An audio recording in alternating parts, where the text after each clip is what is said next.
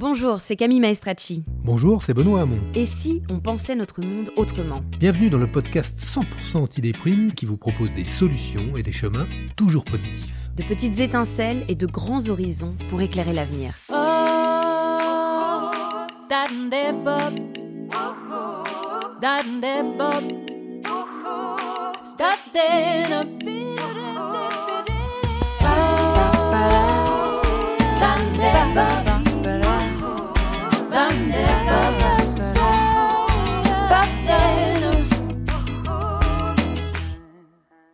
Dans ce nouvel épisode de Et si, Benoît et moi, on a voulu changer un peu de format.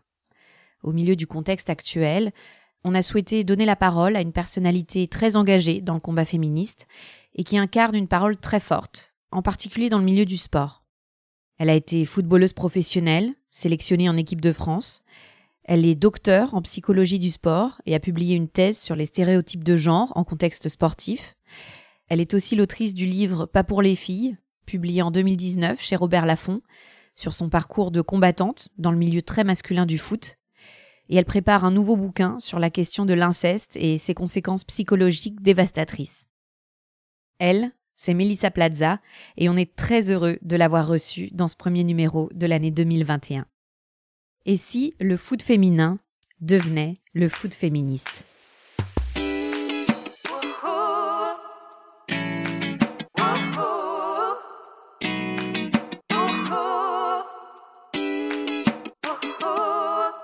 Bonjour Melissa Plaza. Bonjour. On est très heureux avec Camille Maestracci de, de vous recevoir. Bonjour. Non, tu dis plus bonjour. Si, euh, si. Camille, Camille a dit plus bonjour. Euh, donc on est très heureux de vous recevoir pour le début euh, 2021. En fait, c'est la bonne résolution de Camille Maestracci. C'est en 2021, je ne dis plus jamais bonjour. Euh, c'est la fille pas sympa. Moi, j'ai fait le podcast Et si on n'était pas sympa avec euh, Camille Maestracci? Le bonjour est parti avec les bises. Donc, plus de bises, euh, plus de bonjour. Euh, donc, euh, c'est vrai que le, football, c'est quand même un sport dans lequel euh, il y a peut-être sans doute moins de coming out pour les homos qu'ailleurs. il y a euh, dans les tribunes comme sur le terrain le sentiment que euh, les filles, quand elles jouent au football, jouent à une sorte de, football de, de deuxième, sinon troisième, sinon quatrième division.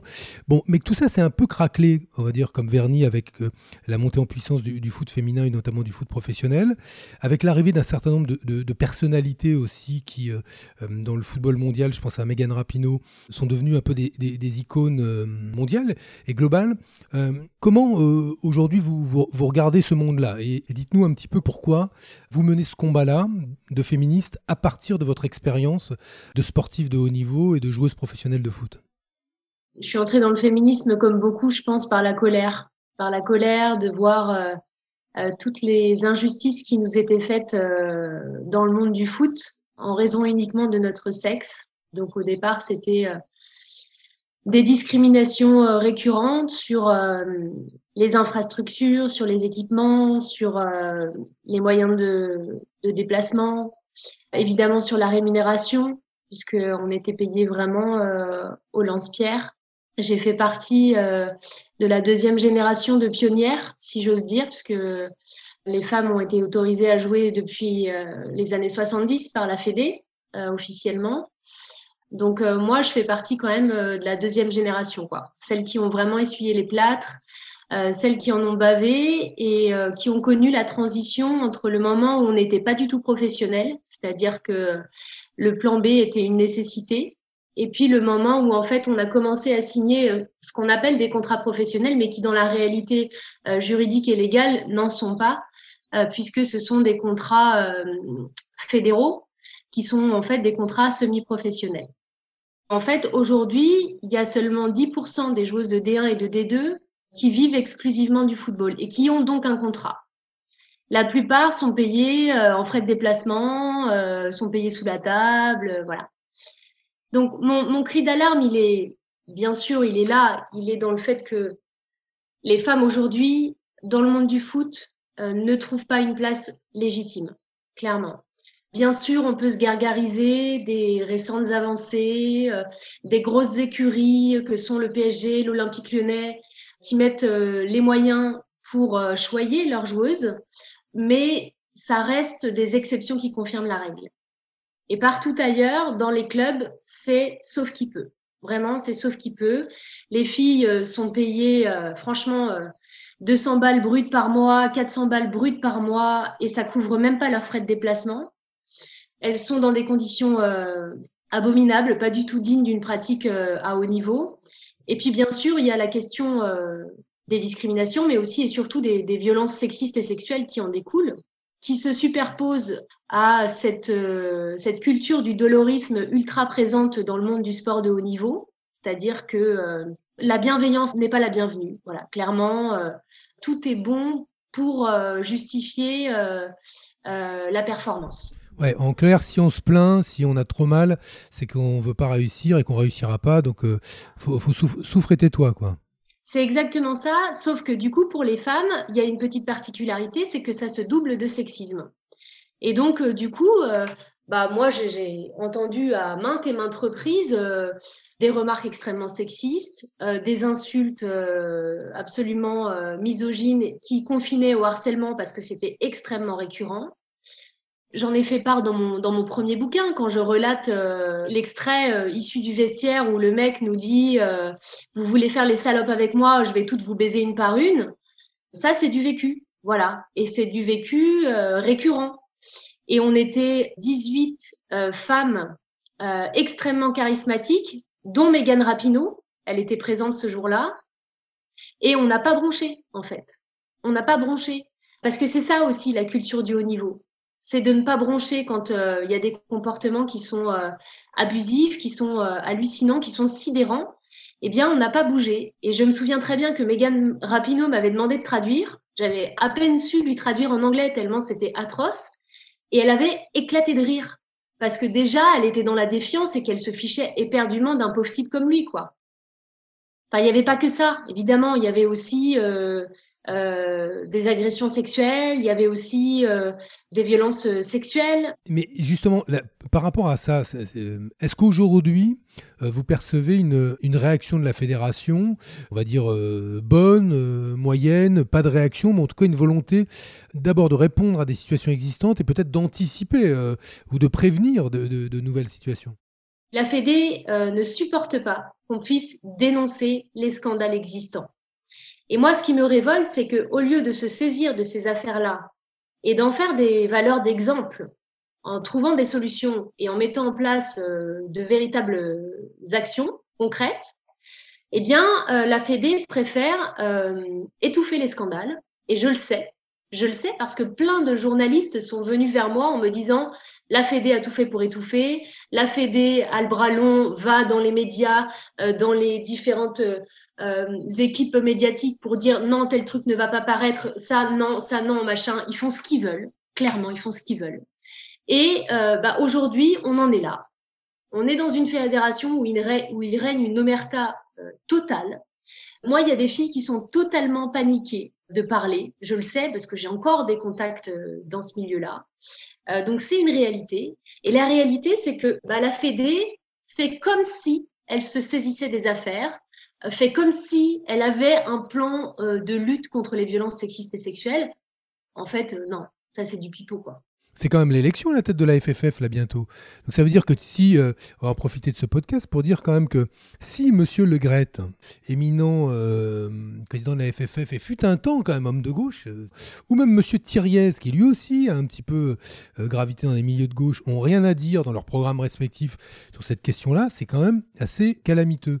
et ce qui est important effectivement, c'est peut-être de qu'on dise à, ces gens-là que c'est quand même pas possible euh, euh, de refaire une élection dans le vieux monde à papa, euh, comme si rien ne s'était passé et comme si aujourd'hui on n'avait pas besoin de, de, stimuli nouveaux à la Fédération française de foot à travers justement la question de l'égalité et de la lutte contre tous les préjugés sexistes et les stéréotypes de genre qui devraient être centrales. Donc on, va en profiter, hein. moi je vais en profiter pour dire que ce serait quand même pathétique si euh, cette élection euh, faisait silence de ces questions-là, en tout cas ne les traitait pas sérieusement, autrement que par le fait de dire oui, oui, on en parle à la 15e ligne d'un programme.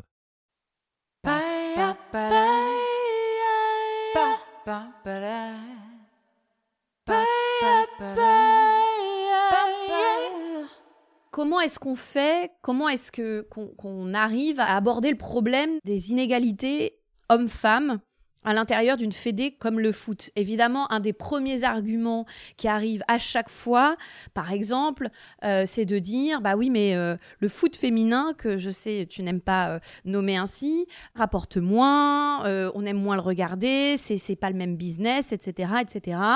Et donc, en gros, à partir du moment où il y a moins d'argent, bah, il y a moins de moyens et donc moins de médiatisation. Et qui dit moins de médiatisation dit aussi évidemment tout ce qui en découle, moins de petites filles à qui on donne à voir d'autres femmes euh, enfin des femmes qui euh, jouent euh, au foot, etc., etc. Est-ce que c'est ça le nœud du problème? C'est quoi selon toi? Absolument pas. je vais vous donner un exemple outre-Atlantique qui est évidemment très parlant, qui est celui des États-Unis, où le soccer est là-bas un sport par excellence pratiqué par les femmes. donc non seulement il est majoritairement pratiqué par les femmes, mais en plus les femmes rapportent bien plus d'argent en termes de téléspectateurs, d'audiovisuels, de, maillots vendus, etc. Et pour autant, elles ont été euh, obligées euh, d'aller porter plainte contre leur fédé pour des discriminations salariales. Donc quand on se cache derrière cet argument, c'est absolument faux. Et puis en plus, tout le monde sait très bien que euh, les gens ne regardent que ce qu'on leur donne à voir. Je veux dire, si jamais on leur donne à voir autre chose que des hommes euh, couillus qui courent derrière un ballon, évidemment qu'ils vont n'apprécier que ça.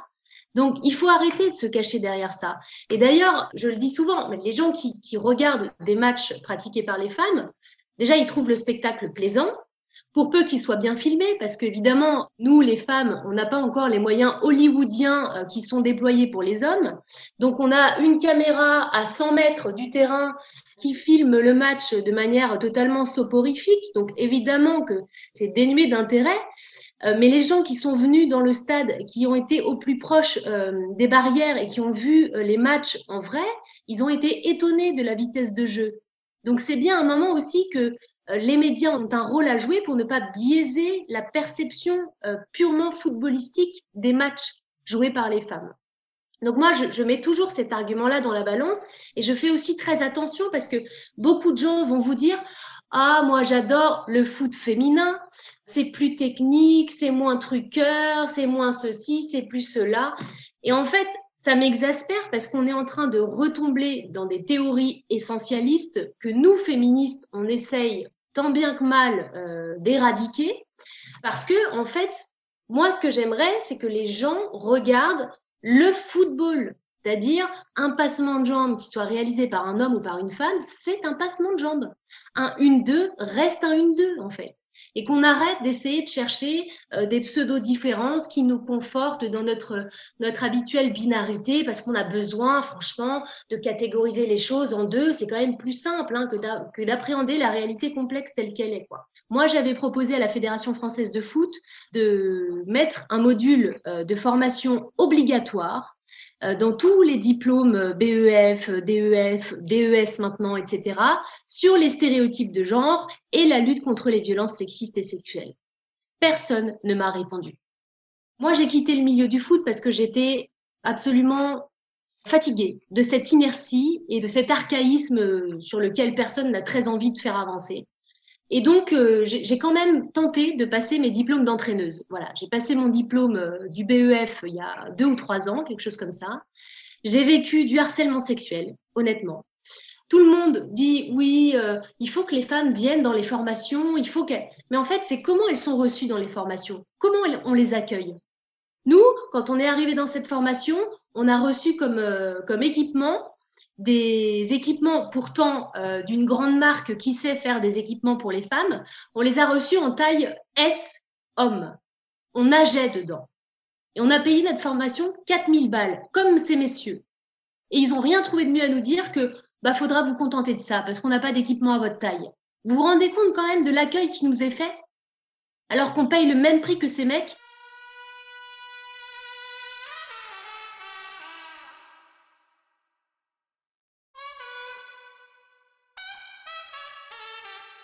ton avis, euh, je précise juste aux auditeurs que je me permets de te tutoyer parce qu'on s'est déjà rencontrés, on se connaît un petit peu.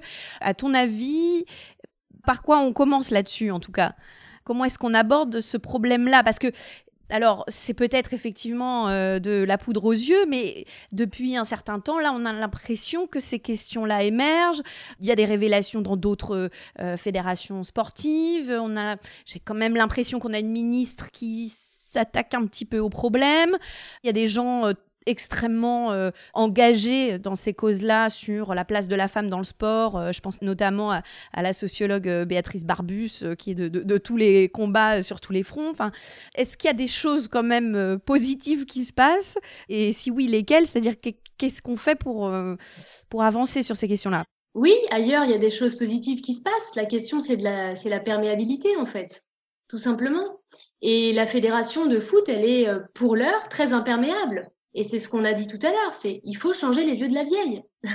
C'en est fini de ces mecs-là qui s'accrochent au pouvoir, euh, qui sont complètement hors sol, qui n'ont aucune connaissance euh, de ce qui se passe sur le terrain, qui font euh, des pseudo-plans ambitieux. oui, d'ici cinq ans, on atteindra les 200 000 licenciés. Mais c'est une blague ou quoi? Franchement, les 200 000 licenciés, on devrait les atteindre l'année prochaine, en fait si on fait une campagne digne de ce nom et qu'on va chercher euh, les jeunes filles qui rêvent de devenir des footballeuses, qui rêvent de devenir Eugénie Le Sommer, qui rêvent de devenir Amandine Henry, si on va les chercher dans les écoles, ces gamines-là, elles vont signer en fait une licence à la Fédération française de foot. Encore faut-il aller les chercher de la bonne manière. Donc moi, euh, je pense qu'il y a plein de choses qui se passent. Je pense que euh, la ministre des Sports actuellement est en train de se saisir du, problème clairement, puisqu'on a, on a fait des réunions Zoom à ce sujet. maintenant, c'est dans combien de temps, en fait, on va mettre en place les choses? Et puis surtout, est-ce que le ministère des Sports va être en capacité d'obliger toutes les fédés à former sur ce sujet? Parce que c'est ça la vraie question. C'est que la Fédération française de foot, elle va décider des programmes de formation. Elle va décider de celles et ceux, enfin de ceux, parce qu'on va pas dire, on va pas se mentir, de ceux qui vont euh, délivrer ces formations. Donc on a tout ce problème-là en fait. Est-ce que vous n'avez pas le sentiment que malgré tout, c'est du foot que, peut venir un changement euh, de perception du, sport et de la question de l'égalité femmes-hommes, puisque jusqu'ici, euh, finalement, les, les, modèles un peu universels dans le sport étaient souvent masculins. C'est que euh, les filles et les garçons avaient comme modèle Zidane et, point, et les garçons n'avaient pas comme modèle joueuse de foot.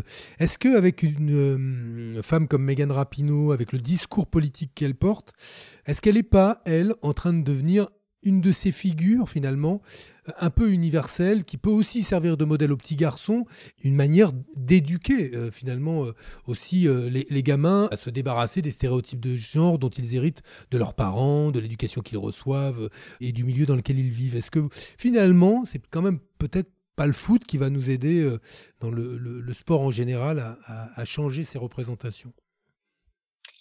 Oui, le foot, c'est le miroir grossissant des, inégalités et des violences de notre société. Donc, si dans le foot, ça a changé, c'est que la société entière a changé. Maintenant, le principal problème qu'on rencontre actuellement, c'est qu'on n'a pas l'équivalent de Megan Rapinoe française. On n'a pas une femme qui euh, ouvertement va euh, prendre position sur le terrain politique, clamer les droits qu'elle mérite en fait, et puis même celles qui ont la notoriété pour le faire, eh bien malheureusement, elles vont euh, considérer que les choses ont suffisamment avancé, sans considérer les autres femmes contre qui elles jouent, qui sont dans la difficulté. Et ça, moi, ça m'attriste beaucoup, parce que je me dis, en fait, si ces filles-là qui ont la notoriété pour le faire ne le font pas, les choses n'avanceront pas. Donc, on a besoin de, on a besoin de Megan Rapinoe, euh, qui assume pleinement le fait d'aller réclamer ce qui nous revient de droit et puis qui prennent aussi position sur d'autres terrains tels que euh, bah, le terrain de, de, l'homophobie, de lutter contre l'homophobie en fait, tout simplement. Et c'est ce qu'elle dit, Megan Rapinoe. Vous savez ce qui manque à la France pour gagner la Coupe du Monde? Il manque des lesbiennes. Ben oui, il manque des lesbiennes, parce qu'on n'a pas de lesbiennes en équipe de France. Vous ne trouvez pas ça surprenant, vous? Ben oui, on gagne avec des lesbiennes, on gagne avec de la diversité en fait. C'est compliqué ce que vous dites parce que en même temps, une fille qui a réussi à s'en sortir, qui a aussi sans doute galéré, euh, est-ce qu'on peut lui reprocher de, de, ne pas saisir le micro pour parler d'autre chose que du sport euh? C'est pas c'est pas à elle que je reproche ça et c'est vraiment le système que je remets en question. C'est pourquoi ces filles-là n'osent pas prendre position. Pourquoi elles n'osent pas politiquement prendre position et dire, dénoncer ce qu'elles voient autour d'elles, parce qu'elles le voient, elles sont pas aveugles, elles sont très bien conscientes de la situation. La question, c'est qu'elles sont pieds et poings liés. Hmm. Parce que cette place-là, qu'elles ont si chèrement acquise et qui est encore tellement précaire, eh ben, il faut la préserver. Et pour la préserver, ben, le meilleur moyen, c'est de, se la fermer, en fait. Si vous regardez en équipe de France, il n'y a pas une fille qui ne correspond pas aux idéaux de beauté féminin pensés par le patriarcat. Ces filles-là, elles ont intériorisé le fait que pour exister dans ce milieu-là, elles doivent avoir une certaine image. Et une image qu'elles ne maîtrisent pas du tout. Donc vous avez des joueuses euh, qui se peinturent les ongles, qui se lissent les cheveux avant les matchs alors qu'il est annoncé 80% de taux d'humidité et que dans 5 minutes elles ressembleront à un caniche. Donc ça n'a pas de sens, vraiment, littéralement, ça n'a pas de sens. Il y a des femmes qui se mettent du fond de teint, du mascara pour jouer alors que ça n'a pas de sens parce que ça va couler, que c'est désagréable, que qu'on n'est pas là pour ça en fait. Et moi le problème c'est pas tellement euh, qu'elles aient envie de mettre du rouge à lèvres ou pas. C'est la question, c'est est-ce qu'elles ont, est-ce que c'est une envie profonde ou est-ce que c'est une envie qui est dictée par euh, le climat dans lequel elles sont, par la société dans laquelle elles évoluent? Et c'est ça la question en fait. Moi, je suis fatiguée de ça. Je suis fatiguée que sans arrêt, sur la table, soit ramenée cette question de la féminité. Et c'est vraiment un point très important, c'est que en fait, cette féminité, elle est le gage de leur médiatisation. Elle est leur gage de leur existence dans le milieu du foot.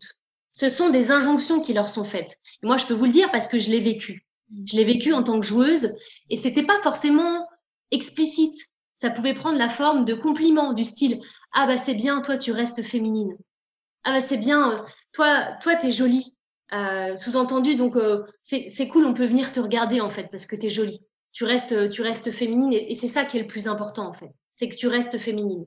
Je voulais justement euh, t'emmener sur ce sujet pour dire que, en fait, ces femmes-là sont elles aussi prisonnières des stéréotypes de genre. Euh, je voudrais juste lire un petit paragraphe qui est issu d'une interview de Béatrice Barbus, justement, qui, à mon avis, visait euh, tout à fait juste, où elle disait que beaucoup de sportives usent peut-être un peu trop de cette féminisation, parfois outrance de leur corps.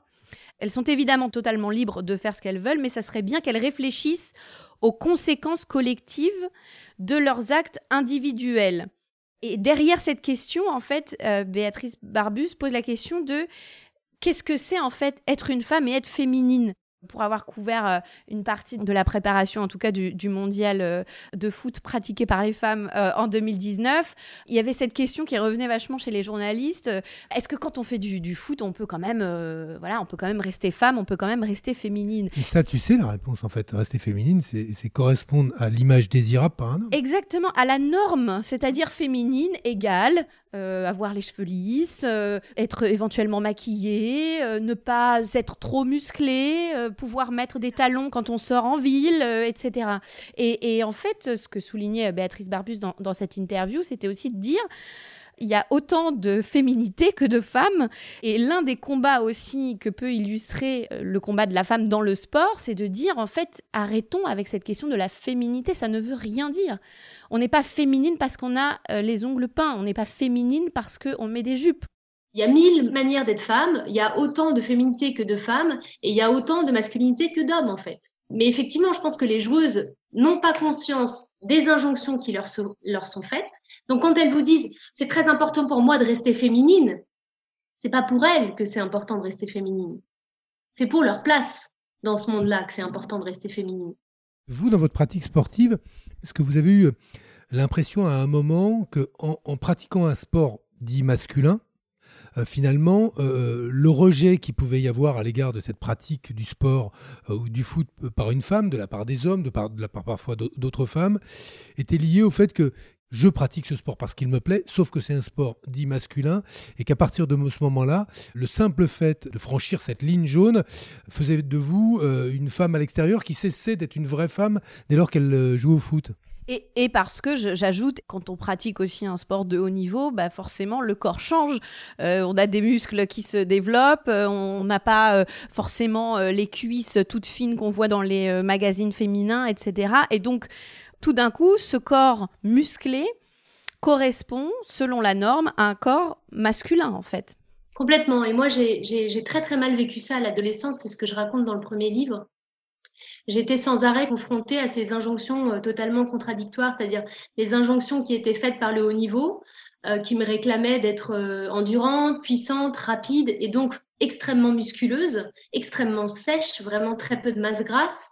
Et puis de l'autre, ces injonctions à la féminité telle qu'elle est pensée par le patriarcat, par le désir des hommes en fait, euh, à savoir euh, être svelte, avoir des cuisses fines, mais quand même avoir des formes, etc. Donc je vous laisse imaginer la complexité de se construire un corps qui soit euh, musclé mais qui conserve un 95C. Donc autant vous dire que c'est mission impossible.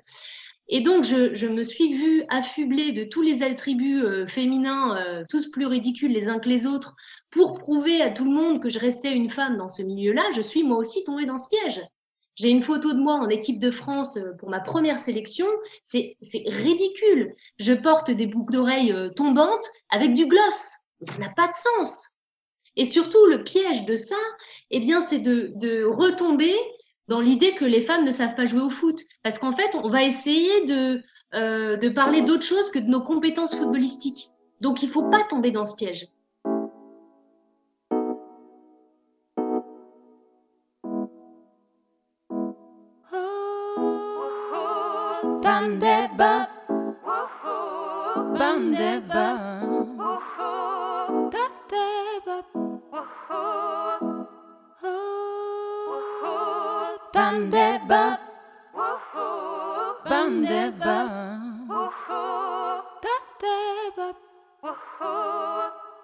Peut-être parler un petit peu plus précisément euh, de la question des violences sexistes et sexuelles dans le monde du sport, mais pas que. Est-ce que d'abord, si tu en es d'accord, euh, tu peux revenir sur ta propre expérience de victime ou de survivante de violences euh, sexuelles notamment étant très très jeune, et puis ce que ça a déclenché en toi dans le combat que tu mènes aujourd'hui? Alors, oui, j'ai été très tôt confrontée aux, violences infantiles et aux violences sexuelles. Moi, je suis sortie d'amnésie quand le livre est sorti. Euh, c'était complètement inattendu.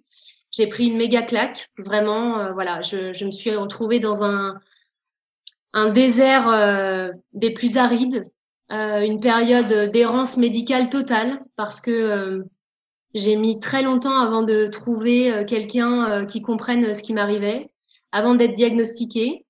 Donc, euh, on a fini quand même par me diagnostiquer un stress post-traumatique. Je précise juste, euh, excuse-moi Mélissa, je précise juste que quand tu dis euh, dans mon livre, tu parles de ton livre qui est sorti en, 2019, qui s'appelle Pas pour les filles, où effectivement tu parles déjà de... Tu, reviens quand même un peu sur cette expérience traumatisante que tu as pu vivre. Alors, je, reviens sur les traumatismes dont je me souviens consciemment. Et j'imagine que tu as remarqué, mais j'évoque de façon très euphémisée les violences sexuelles euh, commises par un membre de ma famille. Parce qu'à ce moment-là, en fait, c'est pas revenu dans ma mémoire. Voilà. Et donc, euh, ça me revient dans la gueule euh, quand le livre sort. Et ça me revient sous la forme de d'insomnie, de d'angoisse extrême, de flashback, de cauchemar. Et au début, bah, je pense comme beaucoup, on se dit que c'est une période, que ça va passer, que c'est pas si grave. Et puis les mois passent, les années passent, et là, on se rend compte qu'il y a un problème. Et quand on cherche des solutions, eh ben, on n'en trouve pas.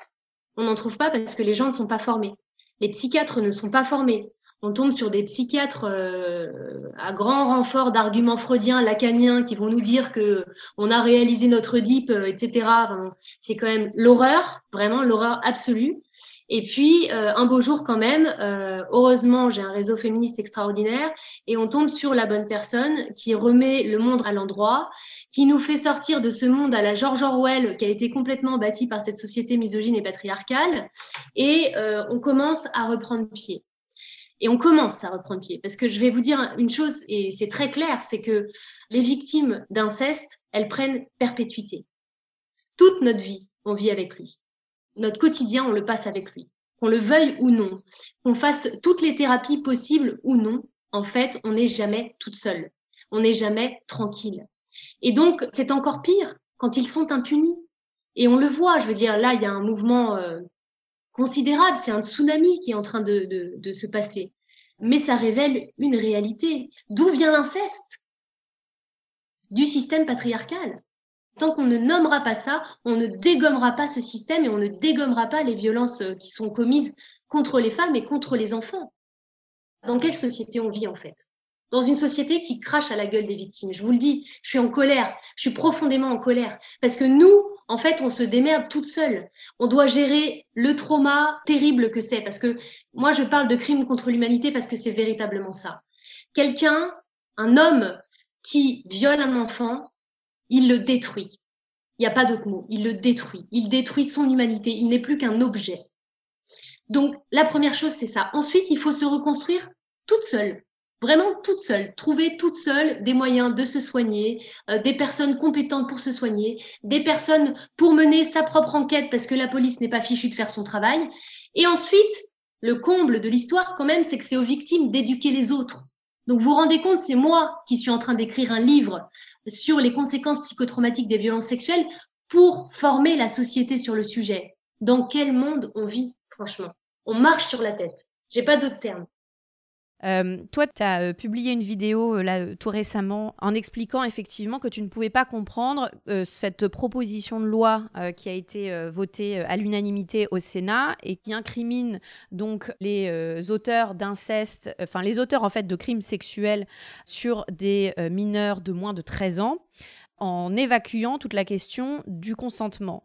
Sauf qu'effectivement, ce que toi tu dis et qu'un certain nombre de femmes et de victimes ou survivantes disent, c'est que en fait, 13 ans, c'est quand même pas beaucoup. 13 ans, c'est ridicule. Mais 13 ans, 15 ans, 18 ans, pour moi, c'est la même chose. D'ailleurs, c'est ce que j'ai essayé de dire dans la vidéo qui a accompagné la photo que j'ai postée euh, de moi à 13 ans. Euh, je pense que c'est une erreur d'avoir voulu montrer nos visages juvéniles à l'écran, comme pour nous dire qu'à 13 ans, on ne pouvait pas être consentante, et en sous-entendant finalement euh, que celles qui étaient un peu plus en avance sur le plan pubertaire euh, pouvaient consentir, ce qui est absolument euh, une erreur, évidemment. C'est ce que j'essaie d'expliquer en, narrant le, mythe de la Lolita, qui est issu du, bouquin de Nabokov, où on, essaie de nous faire croire qu'en fait, euh, les jeunes filles, si elles sont en avance sur le plan pubertaire, elles pourraient être aguicheuses et potentiellement vouloir une relation sexuelle avec un adulte. Comment peut-on envisager, en dessous de 18 ans, un consentement éclairé d'un enfant, d'une enfant en fait? C'est juste pas possible. C'est juste pas possible. Et moi, c'est ce que je me tue à, dire, c'est que c'est aussi le problème. Vous voyez, dans les équipes de jeunes filles qui sont coachées par des trentenaires, des mecs euh, d'une trentaine d'années, qui euh, vont vous dire oui, bah, j'ai eu une relation avec une jeune fille qui avait 17 ans, mais elle était consentante, elle était folle amoureuse de moi, et c'était réciproque, etc. Mais dans quelle mesure c'est possible ça? Alors qu'il est la figure qui va potentiellement l'emmener à haut niveau, qu'il est celui qui décide de sa sélection ou non euh, pour le match du week-end, pour la sélection en équipe de France, pour qu'il a toute sa vie entre ses mains. Comment on peut dire qu'une enfante est capable d'avoir un consentement éclairé dans cette histoire? Bien sûr que non.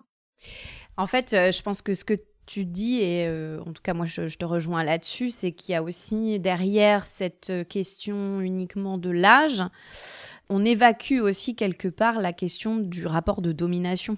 C'est ce que tu exprimais quand tu parlais de la figure du coach, de l'entraîneur, etc. Effectivement, il peut y avoir très peu d'écart d'âge entre lui et, les gamines qui, l'entraînent ou les jeunes filles qui l'entraînent. Mais ce rapport de pouvoir existe et, il fausse tout, en fait. Donc c'est peut-être aussi là que doit se poser la question quand il s'agit de mineurs. Moi, je, voudrais justement vous, en parliez à la fin je me pose la question de savoir euh, dans cette affaire un peu par quoi on commence. Euh, faut apprendre aux, petites filles à se libérer euh, elles-mêmes. Moi, je suis assez frappé de voir la manière dont les hum, jeunes filles, adolescentes, même petites filles aujourd'hui, me semblent en tout cas véhiculer pour une partie d'entre elles déjà des messages sur le consentement, ce qui est la preuve qu'il y a des, messages qui sont en train de passer chez les plus petites. Il y a une forme de, je ne sais pas si on peut parler de sororité euh, intergénérationnelle, mais, mais je sens quelque chose comme ça. Euh, par où ça commence donc la fin du patriarcat? Par, l'éducation des petits garçons ou, ou finalement par l'éducation des petites filles? Par où on commence? On commence par éduquer nos garçons parce que en fait euh, c'est aussi ça le patriarcat, c'est toujours inverser la culpabilité, inverser la charge de la preuve, toujours demander aux petites filles de faire attention et pas aux petits garçons de ne pas violer. Donc je pense que ça commence par là, en fait, éduquer les hommes et les garçons Et puis nous, bah, nous les féministes, on est un peu fatigués de faire ça, euh, voilà. Et puis on n'est pas payés pour euh, le faire, donc euh, on en a ras-le-bol euh, de jouer les pédagogues à chaque Noël, de former l'oncle absolument misogyne. On en a ras-le-bol en fait. Donc on a besoin que les hommes se forment eux-mêmes sur le sujet, parce qu'on en a ras la casquette, tout simplement. Et puis bien sûr, je pense que l'éducation, ça commence d'abord par nos petits garçons parce que ça suffit en fait. Ça suffit de dire que c'est à nous de, de porter tout le poids de l'oppression qui pèse sur nous depuis des siècles en fait. Donc euh, évidemment les garçons et les hommes, c'est eux qu'il faut former et euh, on a tout un arsenal euh, de personnes capables de faire ça, vraiment. On a plein de féministes prêtes à le faire, mais rémunérées. Donc ça demande de l'investissement de la part du gouvernement et pas une fausse grande cause du quinquennat qui est jamais tenue. Il faut un investissement franc, honnête Bref, il faut une présidente de la République, quoi. Je sais pas toi, mais euh, moi je sais que depuis que je me penche vraiment sur, euh, ces questions liées au, à la domination masculine, euh, au patriarcat, etc., plus je lis, plus je suis alerte. Euh, évidemment de, tout ce qui se passe. Mais je dirais pas que je me sens mieux. c'est un peu comme quand on, quand on commence à s'intéresser à l'écologie euh, et aux, dégâts euh, causés à notre planète, etc. Plus tu t'y intéresses et plus tu as envie de pleurer, en fait. Donc, je sais pas si je vais réussir à, à trouver chez toi une petite touche d'optimisme, mais... Tu sais, Camille, je, je... moi, je réalise que je suis féministe quand je vois toutes ces femmes euh, qui se précipitent pour me raconter, alors qu'on se connaît pas depuis cinq minutes, toutes les violences qu'elles ont subies. Et ça, pour moi, euh, je pense que c'est la lueur d'espoir. C'est-à-dire que le féminisme et la sororité nous sauvera de tout ça. C'est-à-dire que si on s'allie, si ensemble on agit, si ensemble on dénonce, on va se sortir de là, en fait. Parce que leur principal moyen de domination depuis des siècles, c'est de nous avoir divisés. Si le peuple des femmes reprend corps, c'en est terminé du patriarcat, c'en est terminé de leur impunité. Demain, si, femme, les femmes descendent dans la rue et font la grève, mais la société s'arrête, ne fonctionne plus, ne vit plus, la terre entière se meurt en fait. Donc on est hyper puissante, mais il faut qu'on le comprenne. Il faut qu'on le comprenne parce que si ensemble on agit, on est méga puissante. Vraiment, j'insiste là-dessus. Donc ça, c'est ma lueur d'espoir, vraiment.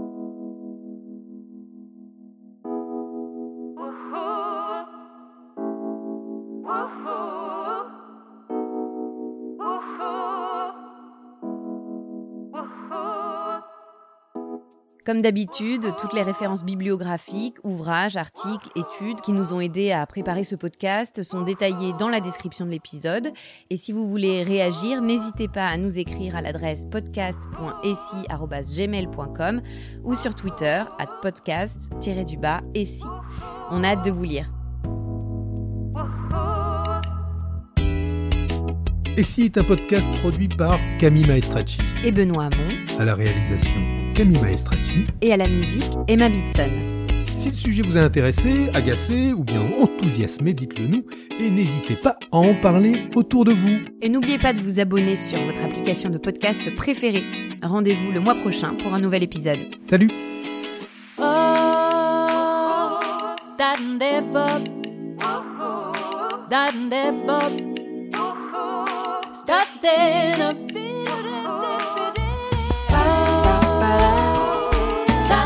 never, never, never.